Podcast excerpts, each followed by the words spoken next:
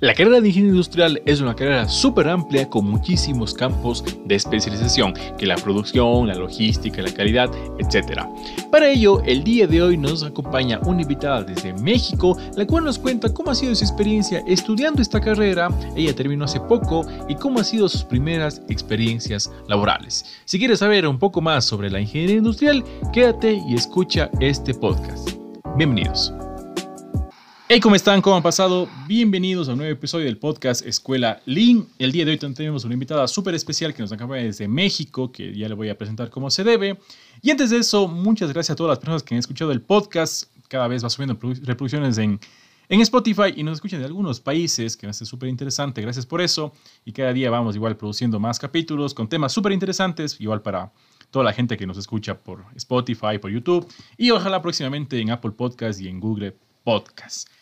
Bien, el día de hoy nos acompaña Etelia Pérez, ella es de México, ella está, es colega mía, está, es también ingeniera industrial, y vamos a hablar de un tema muy interesante, sobre todo porque este podcast lo escucha mucha gente que está estudiando o apenas están, también incurriendo la carrera, hablando netamente de ingeniería industrial, y me pareció interesante conversar con Etelia, ya que ella también eh, está comenzando, digamos, en el tema laboral de la carrera como tal, siempre me preguntan muchas cuestiones de oiga, ¿qué será de trabajar? ¿Qué me recomienda que la logística, que la calidad de producción? Entonces, como es un cambio tan amplio, digamos, de la, ingeniería industrial como tal, se me ha hecho súper interesante conversar con ella, que está conversando, ella también ha estado en, algunos eh, organismos, digamos, a, nivel de académicos, a nivel de la universidad, y también tiene su experiencia y también se ha involucrado en otras cosas bastante interesantes.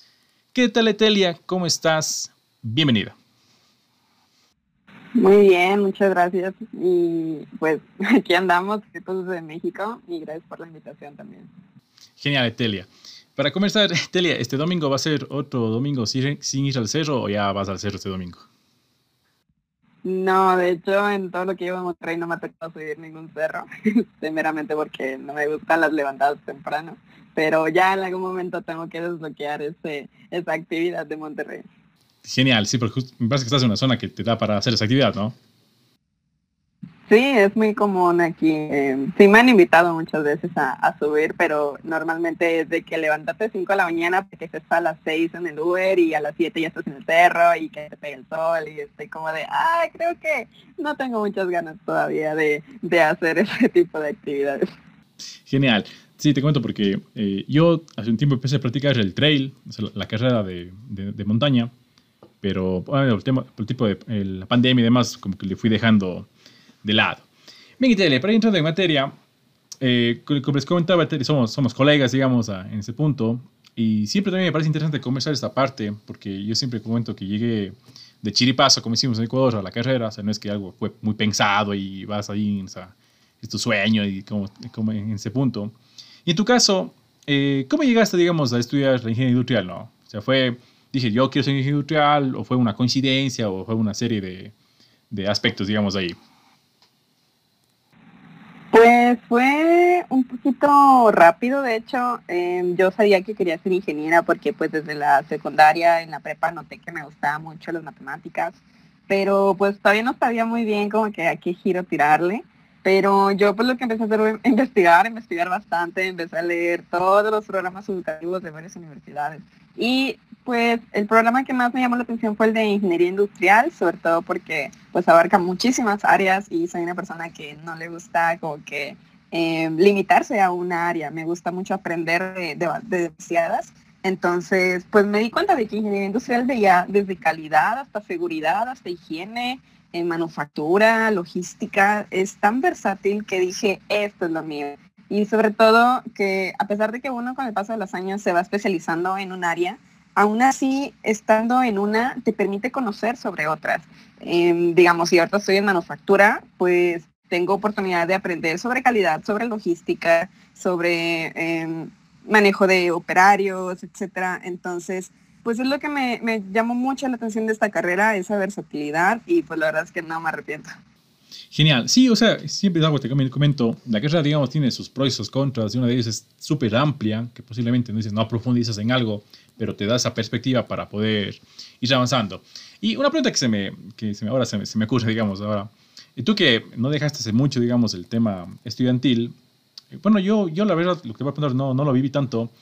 ¿Cómo ves que a veces yo veo en redes sociales, de hecho yo a, a a veces cuando hago un TikTok y toco bastante ese tema, y es, chistoso porque sí tiene bastante eh, debate, digamos, que hay medio un hate a veces a, los ingenieros industriales por el tema, no sé, de las matemáticas o por un poco de cosas así. ¿Cómo, cómo le ves ese tema?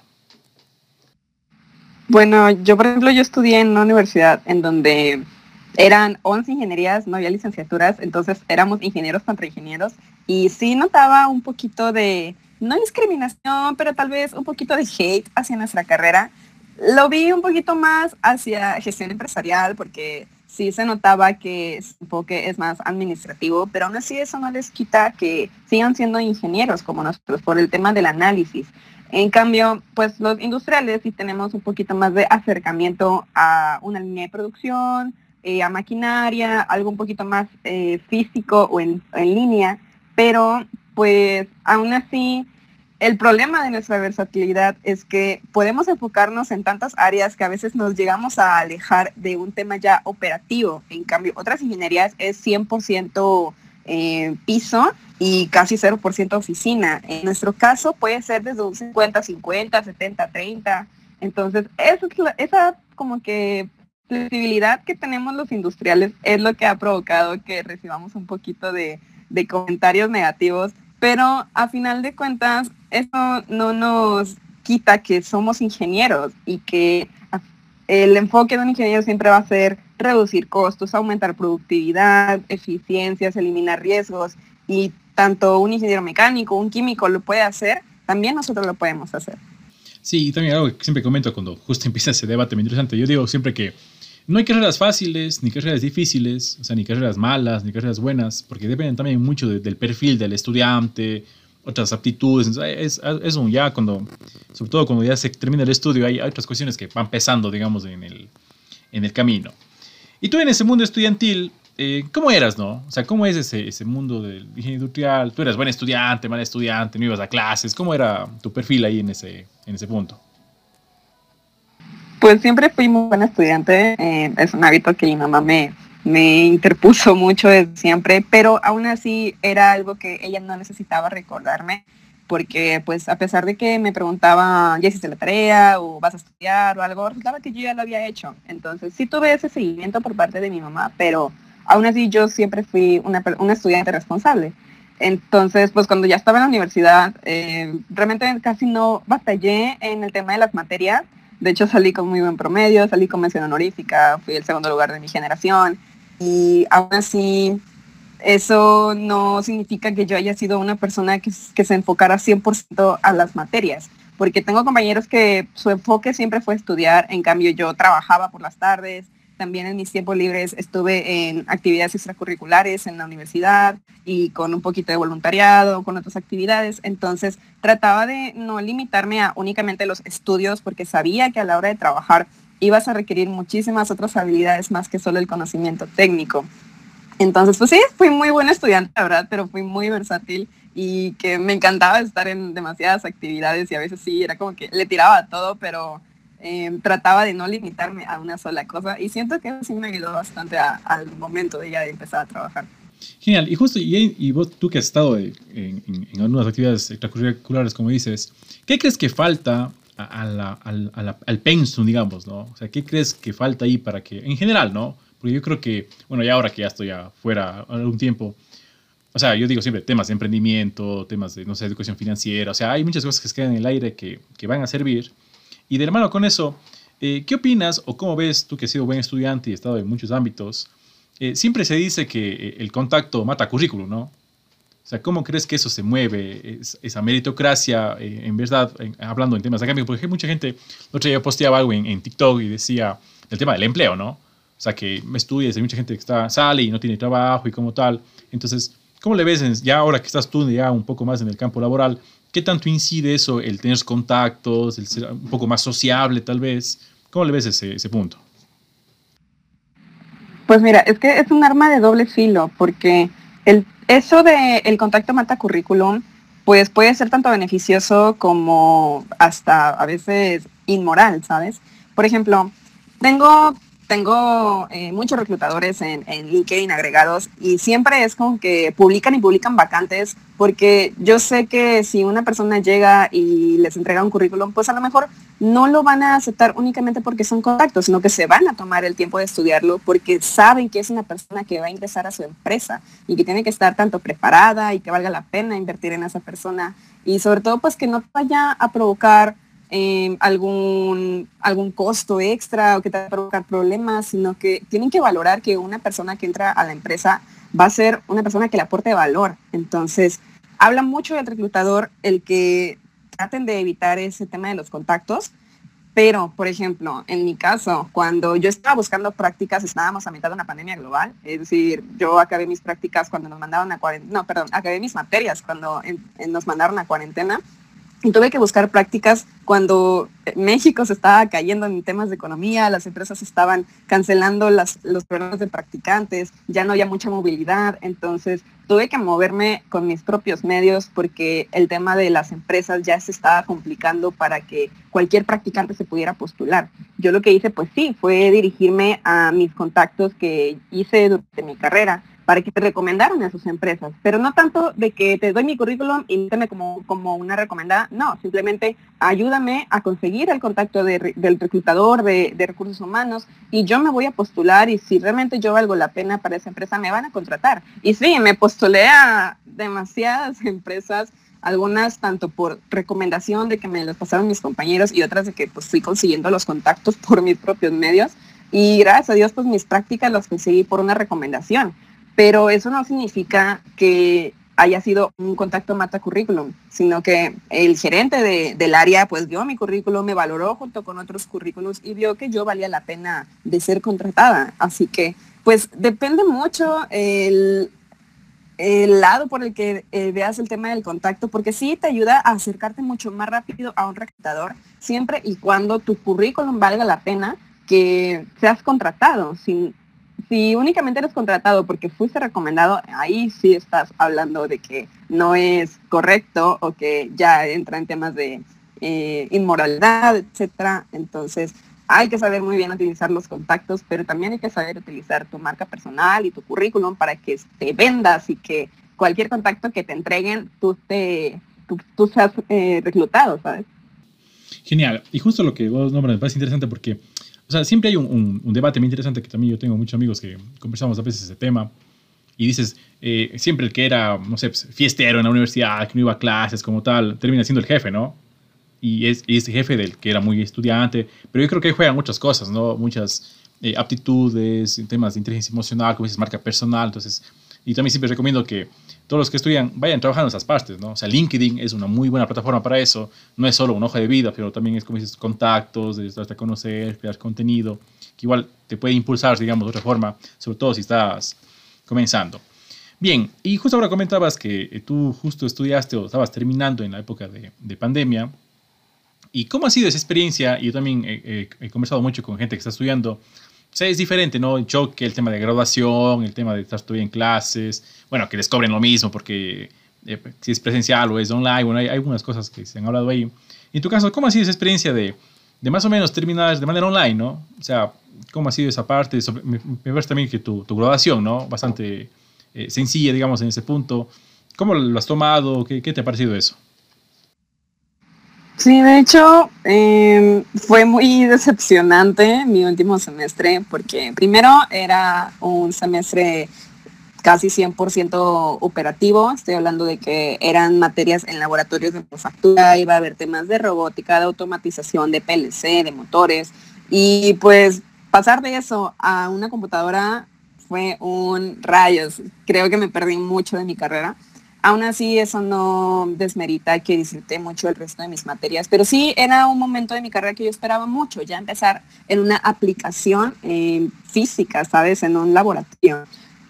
Además de eso, pues ya el tema de las graduaciones, de los reconocimientos, las festividades pues presenciales, también es como que rayos, es un momento que yo esperaba muchísimo. Al menos en mi caso, eh, yo era presidenta de mi carrera, entonces yo iba a entregar mi gestión y pues uno espera que la despedida te llegue con flores, tengas muchos abrazos, muchos agradecimientos. En cambio, pues mi despedida fue virtual y realmente era como que esto no es lo que yo me esperaba.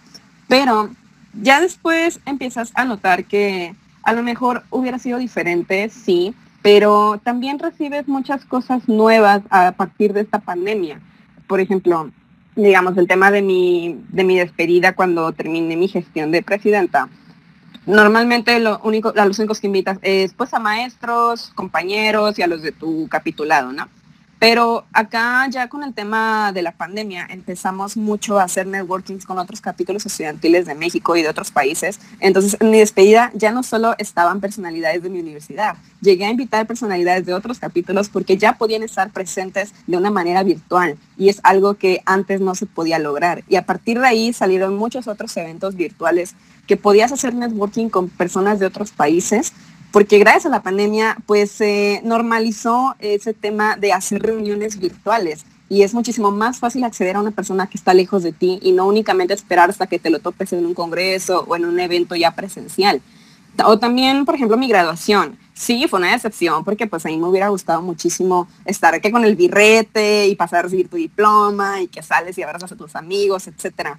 Pero, por ejemplo, mi graduación fue hace una semana y yo estaba trabajando. Y yo pensaba, imagínate que hubiera sido presencial, yo hubiera tenido que pedir un día en mi trabajo, hubiera tenido que gastar en el avión, pues a lo mejor y llegar muy cansada porque el, avión o el autobús llegan muy noche. Entonces dije, bueno, a lo mejor no fue la manera que yo quise, pero pues piensa que hubiera pasado si hubiera sido presencial, a lo mejor no hubiera estado aquí trabajando, hubiera batallado con, a lo mejor me hubieran descontado el día en el trabajo, así que sí, es como que un pro y un contra que dices, bueno, pues fue de esta manera, pero al menos no pasé por todo este proceso, ¿sabes? Sí, yo creo que, sí, y de hecho es un tema que bastante se habla, ¿no? En el tema de, de graduación, y bueno, ya habrá tiempo para, para festejar, unos, unos posponen, digamos, esa, eso de ahí, pero me parece interesante el punto que tocas, ¿no? Tiene sus, sus pros, la verdad, creo que justo ahora estamos conversando, de hecho, onlinemente, no estamos a miles de kilómetros, y de hecho esa es una de las, grandes ventajas en ese, en ese punto. Y justo lo comenzabas que trabajabas, pero entiendo que ese no es tu primer trabajo, y de hecho ya voy. Eh, tú ya acabaste la U, de prácticas, ¿y cómo fue esa primera experiencia laboral? Porque yo leía unos posts interesantes por ahí que habías puesto, en tu caso, ¿no? Y creo que será tal vez el caso de muchos que están, están comenzando.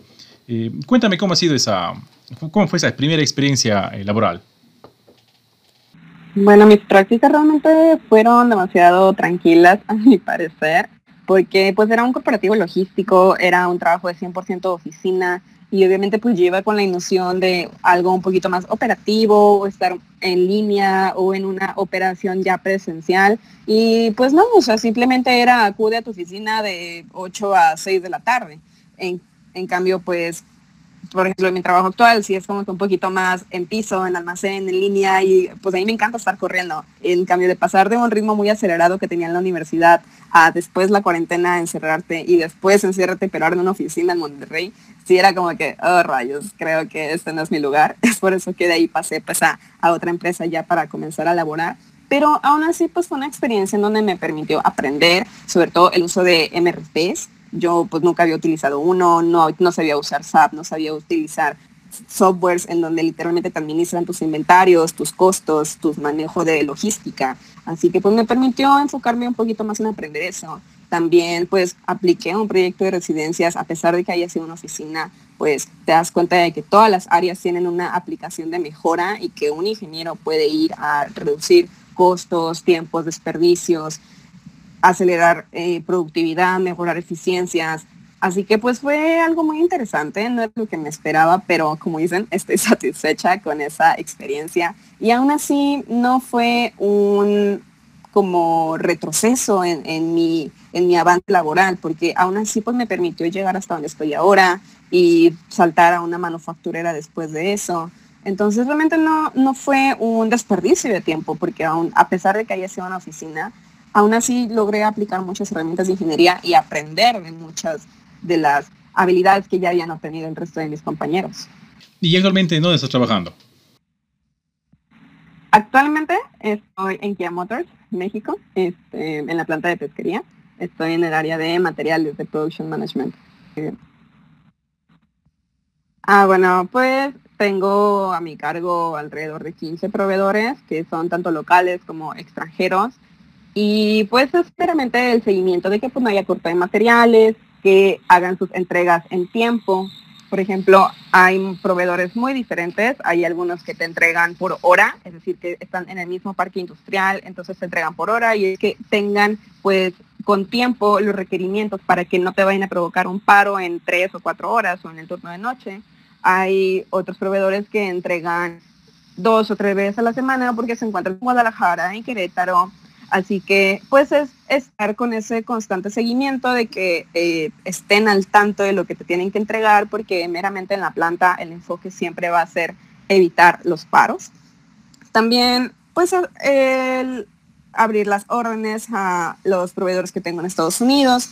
Y sobre todo es darle seguimiento a cuando en línea te reportan un material que está dañado, mal etiquetado, que se entrega de una manera incorrecta. Es solicitarle al proveedor una contramedida de que yo necesito que para la próxima se evite este problema. ¿Cómo me lo vas a asegurar? Pues con una contramedida, les dicen tu panels y pues hacen el análisis de todas esas contramedidas y pues ya incluso yo les puedo decir, oye, pues es que yo siento que esto no va a ser, no va a ser suficiente para que se evite ese error.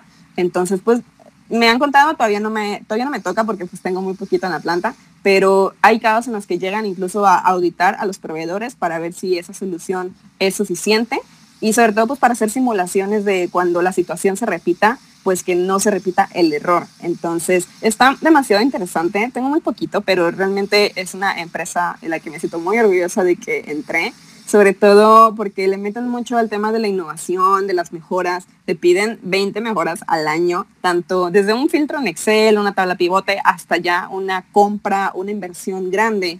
Pues cualquiera cuenta como mejora y es literalmente un requisito que lo cumplas porque siempre es mejorar, mejorar, mejorar y es algo que se me hizo demasiado interesante y que no vi en, mis otros empleos. Genial, el tema de la mejora continua es, fundamental y me parece genial cómo lo están aplicando ahí en, la empresa que estás.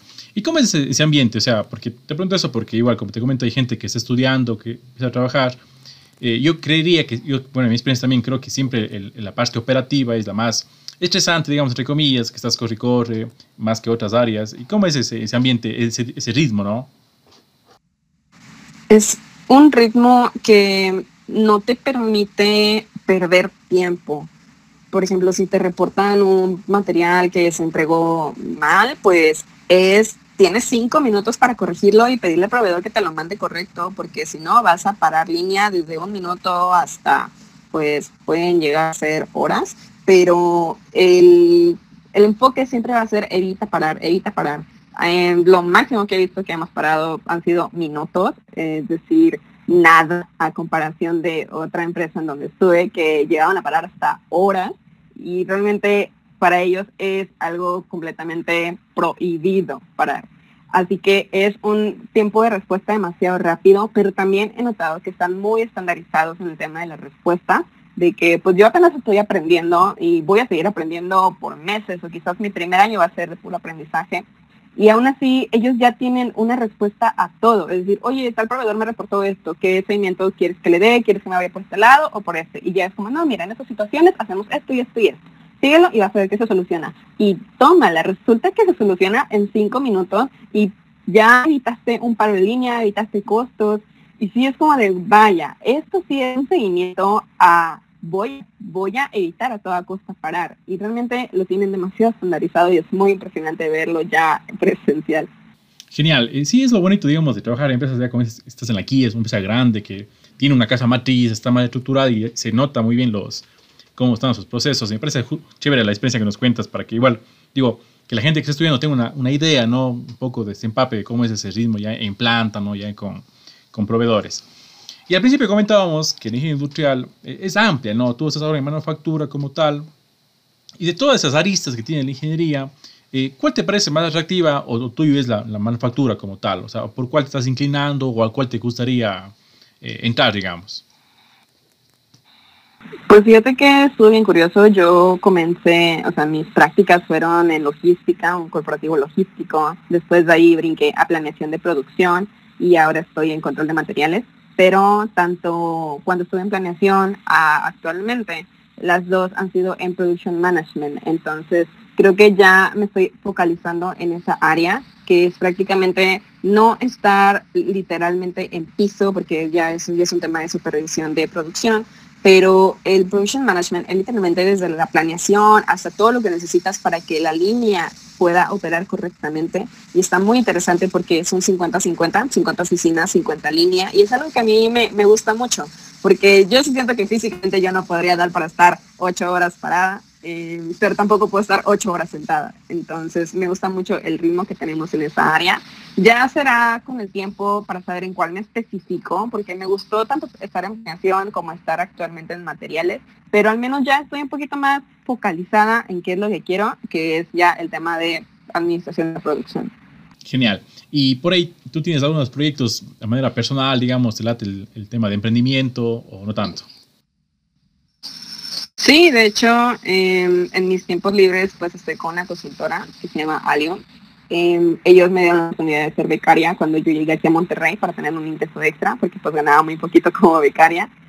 Y ya después pues, me permitieron apoyarlos en otros proyectos, ya tanto de empleabilidad como de asesoría con, con los, los clientes más frecuentes que tienen. Así que pues gracias a ellos es que le he metido mucho potencial a mi LinkedIn, también me he logrado certificar en varias áreas y he entrado a una cantidad inmensa de talleres, así que todo eso pues me ha empapado de mucho conocimiento, pero me han permitido explotar mi lado blando y ya no tanto lo técnico, porque para eso todo mi lado técnico se lo voy a dejar a, mi trabajo actual, pero con ellos estoy explotando mi lado eh, de mi marca personal, de cómo venderte y sobre todo pues por eso estoy aquí, porque a partir de entonces he estado en muchos podcasts, en entrevistas, porque me gusta mucho hablar, si todo bueno, mucho, este, me gusta mucho hablar sobre experiencias que no te cuentan en la universidad y sobre todo cosas que uno no se imagina y cuando te suceden es una cachetada a la vida que dices, vaya, que me está pegando y tengo que reaccionar bien porque si no me va a ir mal. Entonces, pues sí le he metido mucho a este tema de, mi imagen personal, sobre todo para ayudar a otros estudiantes y profesionistas, pues a que logren sus objetivos y que lleguen a alcanzar las metas que se estén planeando. Y dicho y hecho, lo, estoy tratando de demostrar con, con mis objetivos ya logrados y con los que voy a lograr pronto. Y es por eso que lo he notado en mi LinkedIn, pues publico mucho sobre mis experiencias que a lo mejor pueden llegar a ser tabús o temas que a muchos les teme, les, teme preguntar o contar. Entonces yo trato de quitar como que esa barrera del miedo, de la timidez, de que digo, no, no temas hablar sobre las renuncias, sobre cómo ir a presentarle a tu jefe una idea nueva, cómo presentarte en una entrevista laboral y decir las respuestas correctas para que te contraten o desde cómo identificar si la vacante realmente es para ti. Entonces, he tratado de meterle mucho también ese, a ese lado mío en mis tiempos libres y pues ha sido muy interesante todo lo que he logrado con eso. Genial, y, o no poner cualquier foto en WhatsApp porque ven tus proveedores. Ah, sí, también. Está, demasiado eh, curioso cómo tienes que cuidar desde tu foto de WhatsApp, lo que publicas en Facebook, lo que publicas en LinkedIn. Creo que el único, la única red social en donde no tengo como que eh, pelos en la lengua es mi Twitter, pero es porque eso ya está un poquito más como que eh, limitado a las personas que me siguen. Realmente no me sigue tanta gente ahí, me siguen mis amigos cercanos y personas que casi ni conozco. Entonces realmente ahí ya puedo soltar todas mis inseguridades y mis miedos. Pero ya hablando de WhatsApp, Facebook, LinkedIn, son redes sociales que están al, alcance de personas tanto informales, que pueden ser tus amigos, tu familia, hasta tu propio jefe te puede tener agregado. Entonces sí hay que tener demasiado cuidado con eso. Yo he sabido de mucha gente que dice, es que es mi WhatsApp y hasta que la empresa no me pague un teléfono, yo voy a poner lo que yo quiera. Pues sí, tiene un poquito de razón, pero te das cuenta de que hasta el momento de que la empresa te pague un teléfono, tu propio celular va a ser la imagen que le das a un proveedor o que le das a un cliente. Entonces, pues sí hay que tener mucho cuidado con eso, sobre todo por el compromiso que tienes con la empresa de dar una buena imagen. Ya después será que pelees, que te den un teléfono, etcétera. En mi caso, sí nos dan teléfono, pero únicamente para el turno de noche, para que no te estén hablando a tu celular en, en la noche, se me hace algo muy bueno. Pero de ahí, pues tienes que trabajar con tu propio celular y no tengo ningún problema con eso. Simplemente es como que, ok, ten un poquito de cuidado con las fotos que publicas o si vas a subir estados de que estás bebiendo el fin de semana, etcétera, pues al menos pues em, trata de privar a las personas que ven esos estados y no, no te hagas el me vale y que todo el mundo vea lo que hago los fines de semana. Eh, consejo, no agreguen a su jefe. Ah, Sí, yo creo que somos muy públicos, la verdad. O sea, bueno, si quieres, ¿no? O sea, si realmente quieres trabajar, tú, hay gente que no trabaja eh, porque no, no, no, realmente no le nace. Y está bien también. Pero ya, así como tú dices, si quieres trabajar tu marca personal, el tema de LinkedIn, no sé, Instagram como tal, o sea, tienes que ir buscando eh, tu estilo, ¿no? Tu, tu, tu, diferenciador también en esa parte. Y ya te vas dando a conocerte, como dices, teniendo cuidar algunas cosas. Y en tu mundo de, de, ingeniería, siempre se ha dicho que eh, es más de hombres, ¿no? O sea, creo que la mayoría, por alguna causa muy extraña, es, creo que yo cuando estudié, ah, sí había algunas, no tantas tampoco, compañeras. Y en tu caso, ¿cómo le ves en esa parte? Tú tenías muchas compañeras, eh, eh, en tu trabajo hay muchas chicas, ¿cómo le ves esa participación ya en este mundo más ingenieril, de planta, ¿no? De, de producción? ¿Cómo está en, en tu caso ese, ese aspecto? Fíjate que ha sido muy versátil, digamos, en mi primer trabajo, pues era un trabajo de oficina, entonces pues sí está muy predominante las mujeres, pero obviamente ya en el lado de los embarques, algo más operativo, sí eran demasiados hombres, demasiados, hasta los supervisores, todos eran hombres. Hasta ya los últimos meses que estuve ahí vi que metieron a, una amiga mía, de hecho, ingresó y pues estaba como que ella solita entre puros hombres. Después cuando brinqué a, a LG, que fue mi segundo trabajo, puede ser una manufacturera, pero ahí sí se notaba mucho la diferencia entre pues el lado de ventas eran puras mujeres y en planeación de producción éramos puros hombres y yo.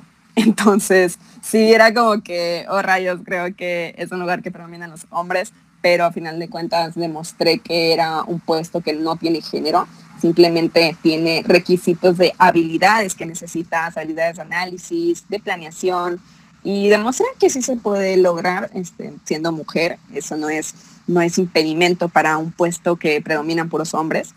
Después, ahorita en Kia sí he notado que hay mujeres, sí, pero no tantas. Lo cual es bueno porque pues ya le están dando mucha oportunidad. De hecho, mi jefa pues es mujer, entonces ella misma me dijo de que estoy muy feliz de que tengo una mujer en el equipo porque somos más organizadas, tenemos otro tipo de habilidades que los hombres no que no nos hacen mejores, simplemente nos complementan con el otro género. Entonces, hay un punto en el que te das cuenta de que necesitamos complementar los dos géneros porque si no va a haber mucha predominancia de un tipo de habilidad. Tanto las mujeres tenemos pros y contras como los hombres también. Entonces sí es muy necesario que nos complementen, pero sí he notado que el tema de la mujer aún está, ya está por fin como que avanzando un poquito más rápido de que ya no piden eh, un género en específico a la hora de las vacantes, ya ponen sexo indistinto o que ya no te enfocan tanto de que, ah, eres mujer, te vas a ir a ventas, te vas a ir a seguridad. Pues no, o sea, ya te, ya te quitan ese límite de que te puedes postular lo que tú quieras, pero aún así hay mucho camino por recorrer, sobre todo en que tenemos que demostrar que valemos la pena que nos contraten para cualquier área y para eso obviamente va a requerir años. Entonces, es un camino muy largo por recorrer, pero ya por fin estamos arrancando en esa carrerita. Y en tu experiencia como profesional, pese a que no, es tanto tan extensa, ¿has tenido algún mal rato, tal vez, por, por, ser, por ser, chica, digamos, algún, algún momento incómodo en ese, en ese aspecto? Sí, demasiados, pero creo que eso ya es algo que hasta un hombre puede vivir digamos, en, uno de mis trabajos, no voy a decir en cuál, no es en el actual, pero en uno de los dos anteriores, sí llegó a pasarme de que, pues, supervisores, no se pasaban de la raya, pero sí era como que a veces se les, se les salía un cumplido de que, oiga, Inge, se ve muy guapa en su foto, oiga, pues es que hoy, hoy se vino muy arreglada y así. Que, final de cuentas, no me están ni faltando el respeto, ni faltando la moral, ni pasándose en una agresión física pero sí hay un punto en el que diferencias cuando es por, por un cumplido a cuando es ya por moro. Entonces te empiezas a diferenciarlo, al menos nosotros tenemos como que esa intuición. Entonces sí era como que, ok, creo que se está pasando de la raya. A la primera como que lo dejaba pasar, dije, ay, bueno, pues a lo mejor es porque pues, me vine muy arreglada, está bien, no le voy a decir nada. Pero ya la segunda, la tercera, sí era como que dije, pues le podría bajar tantito o tratar de poner tus límites porque ya después si llegas a una quinta o sexta ya es como que ya no hay vuelta atrás y tienes que permitir todo el resto de los cumplidos. Entonces, las primeras veces sí como que lo dejaba pasar, ya después me di cuenta que era algo común que se les pasara algún cumplido y si era como que, ¿sabes qué? Te voy a poner el límite, no me gusta que estés haciendo esto y únicamente vengo a trabajar. Y desde ahí pues lo respetaron mucho, además de que pues en todas las empresas, gracias a Dios, se ha demostrado mucho un apoyo, no solo a las mujeres, sino a todos en general, de que si sufres algún abuso, si tienes alguna agresión, pues puedes acercarte a tal área a reportarlo y nosotros le damos el seguimiento. Entonces siempre sentí ese apoyo, nunca me llegué a sentir sola, pero sí es un límite que tú mismo tienes que poner, tanto hombres como mujeres, tenemos que saber hasta dónde vamos a dejar que tu compañero llegue. Y pues eso fue lo que yo hice, sí, sí me ha llegado a pasar eh, ratos como ese o que, bueno, en mi anterior trabajo sucedió que, pues, no sé, hay un chico que es más o menos de mi edad y que lo ven, lo ven con, con buenas facciones, lo ven guapo y dicen, oye, pues yo creo que te iría bien con este chavo, porque no salen? Y pues está moleste, moleste, moleste. Y pues al principio sí es como que, oye, eh, no me interesa, gracias. Pero ya la tercera o la cuarta sí es como de, es en serio, no me interesa. y tienes, tienes que poner el límite porque si no, no van a parar. Y sobre todo, tú mismo lo dijiste, la ingeniería pues está ahorita muy predominada por los hombres, entonces es un ambiente demasiado complicado eh, de adaptarte, porque pues al menos en mi caso yo nunca había vivido con hombres, eh, siempre fuimos mi mamá y yo, entonces en la universidad, en la preparatoria siempre éramos 50-50 hombres y mujeres, así que es un área en el que apenas me estoy acostumbrando, pero en el que me he dado cuenta de que los hombres siempre van a ser respetuosos contigo siempre y cuando les pongas el límite que tú quieras llegar. Genial. Sí, yo creo que esto es algo que va evolucionando, la verdad, creo que va mejorando bastante en ese, en ese aspecto. Eh, y también ya, digamos, en mi caso como hombre, uno también se va haciendo empático, ¿no? Se da cuenta que realmente es, sí, sí es bien complicado en el caso de, ser chica, digamos, eh, en el, plano laboral, en el plano del estudio, me imagino, o sea, el ambiente, como dices tú, como que a veces parece chiste, pero sí, sí molesta, digamos, en, llega un punto que ya, ya fastidia algunas, algunas cosas. Y ya también, yo, también tengo hermana, y también converso con algunas cosas con ella y uno también se da cuenta de algunos aspectos en ese, en ese punto. Bien, Italia, y tú que estás ya en, la, en, la, en, el trabajo, en la parte de la una empresa eh, importante, grande, digamos, ¿cómo le ves tú y yo también hablo mucho sobre la, la, tecnología, la parte, me gusta mucho el tema de inteligencia artificial. ¿Cómo le ves tú, que también apenas está, hace poco los estudios, eh, la parte tecnológica que va a incidir, digamos, en, en, las, en, la industria, en el trabajo? ¿Cómo le ves ese aspecto, no? Porque no es lo mismo alguien que se graduó, no sé, en el 2010 a que se graduó en el 2020. La, hay cosas que no habían hace 10 años y ¿cómo le ves ese avance, esa incidencia? Sobre todo, ¿crees que va a incidir mucho en el tema de empleo, se habla mucho de la inteligencia artificial, la, robotización.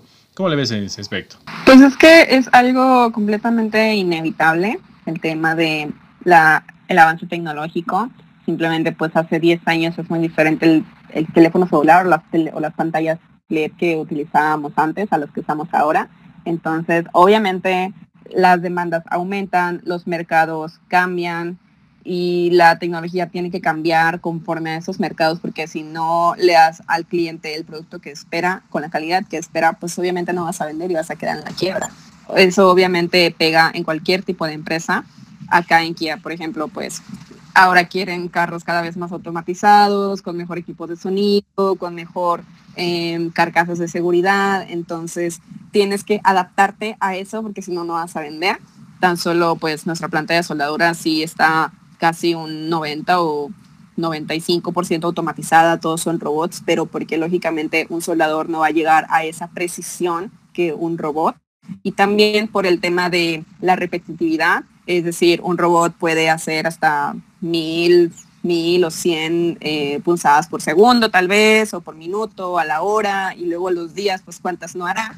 En cambio, un soldador pues se puede cansar más, después decrece mucho su precisión, su efectividad y se puede provocar pues que la calidad vaya bajando. Entonces, sí es un tema de que tenemos sí o sí que adaptarnos al tema de la innovación robótica, pero ya hablando de un personal, cómo tenemos que adaptarnos a eso. realmente es, es eh, ¿cómo decirlo? Crecer junto con la tecnología, irnos capacitando otra vez, tanto una persona que se graduó hace 10 años como nosotros tenemos que aprender del mismo tipo de motor, el mismo tipo de robots, de automatización, porque si no nos quedamos en empleo.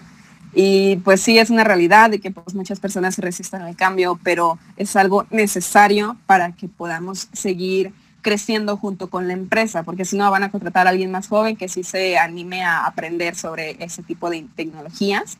Es algo que es completamente inevitable, pero que si nosotros mismos no nos tomamos el tiempo y sobre todo eh, no, no notamos la necesidad de la industria de que nos adaptemos a esas tecnologías, pues sí, lógicamente vamos a caer ya en un tema de desempleo o de que nuestro salario reduzca porque tienes que limitarte a empleos que no tengan tantas exigencias tecnológicas. Genial, Etelia. Súper, me parece súper chévere todo lo que nos has compartido. El tiempo es súper tirano. Y casi casi para ir eh, terminando, eh, ¿qué tips o qué recomendaciones das a aquellas personas, estudiantes que están comenzando la carrera? También se me preguntan, oiga, yo voy a estudiar esa carrera, ¿qué debo leer? ¿Qué debo hacer? O sea, como ya en tu experiencia, en, lo que tú estás involucrado, también siempre recomiendo que hagan lo posible y se vinculen a otras actividades, ¿no? Eso al final les, da contactos, otro, otro tipo de actividades. ¿Qué recomiendas tú en ese aspecto a gente que está estudiando la carrera, o que está culminando, o que apenas eh, va a empezar?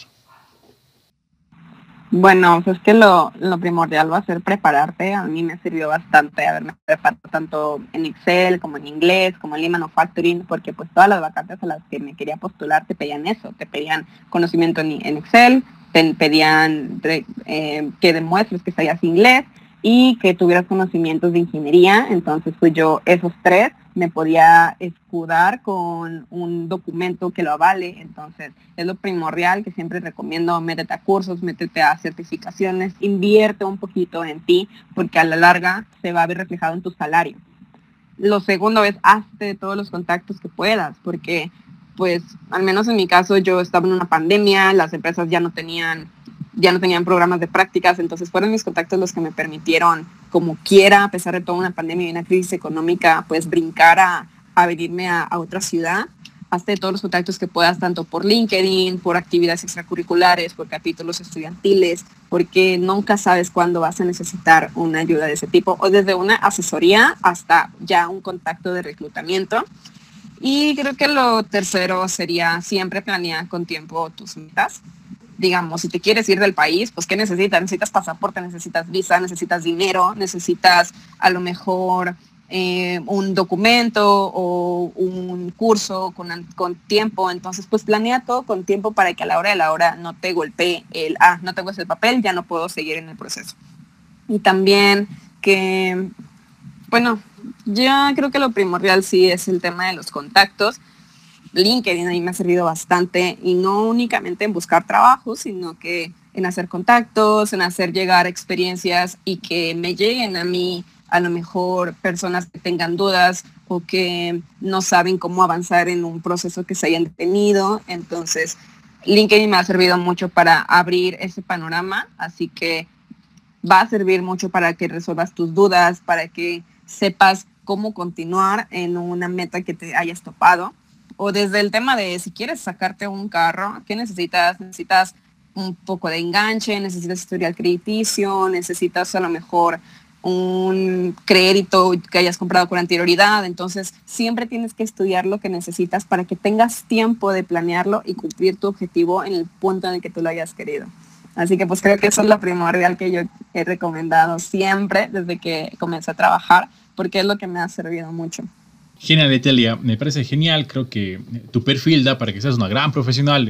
Estás apenas comenzando y me parece súper interesante que tengas ya esa perspectiva como tal. igual que sirva de mucho de consejo, digamos, para toda la gente que nos escucha.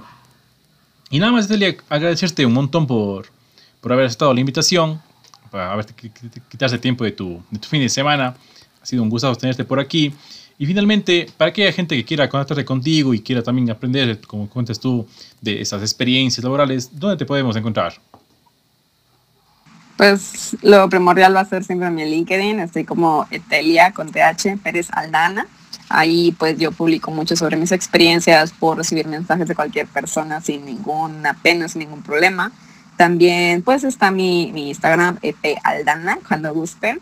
Y pues creo que sí, esas dos redes son en donde más hablo sobre las cosas que me suceden, porque trato de romper ese paradigma de no hables de lo mal que te va en la empresa porque a lo mejor y quedas con una mala imagen. Pues no, no se trata de eso, sino de prepararte para lo que, lo que viene. Así que pues en esas dos redes siempre me van a encontrar. Así que pues no, hombre, te agradezco a ti la, la invitación. Gracias, Celia. Ha sido un gusto tenerte por aquí y ojalá nos veamos en un próximo episodio y ahí igual te iré dando seguimiento a todos tus, tus anécdotas laborales que tengas por ahí. Claro que sí, cuando gustes. Gracias. Y bien, este ha sido el episodio del día de hoy. Recuerda que puedes escuchar este podcast y todos los demás episodios tanto en YouTube, en Spotify y en Google Podcast como Escuela Link. Nos puedes encontrar en Facebook y en Instagram como Link Consultora y este servidor como Alfrequito en todas las redes sociales. Y pues nos vemos en un siguiente episodio. Chao, chao.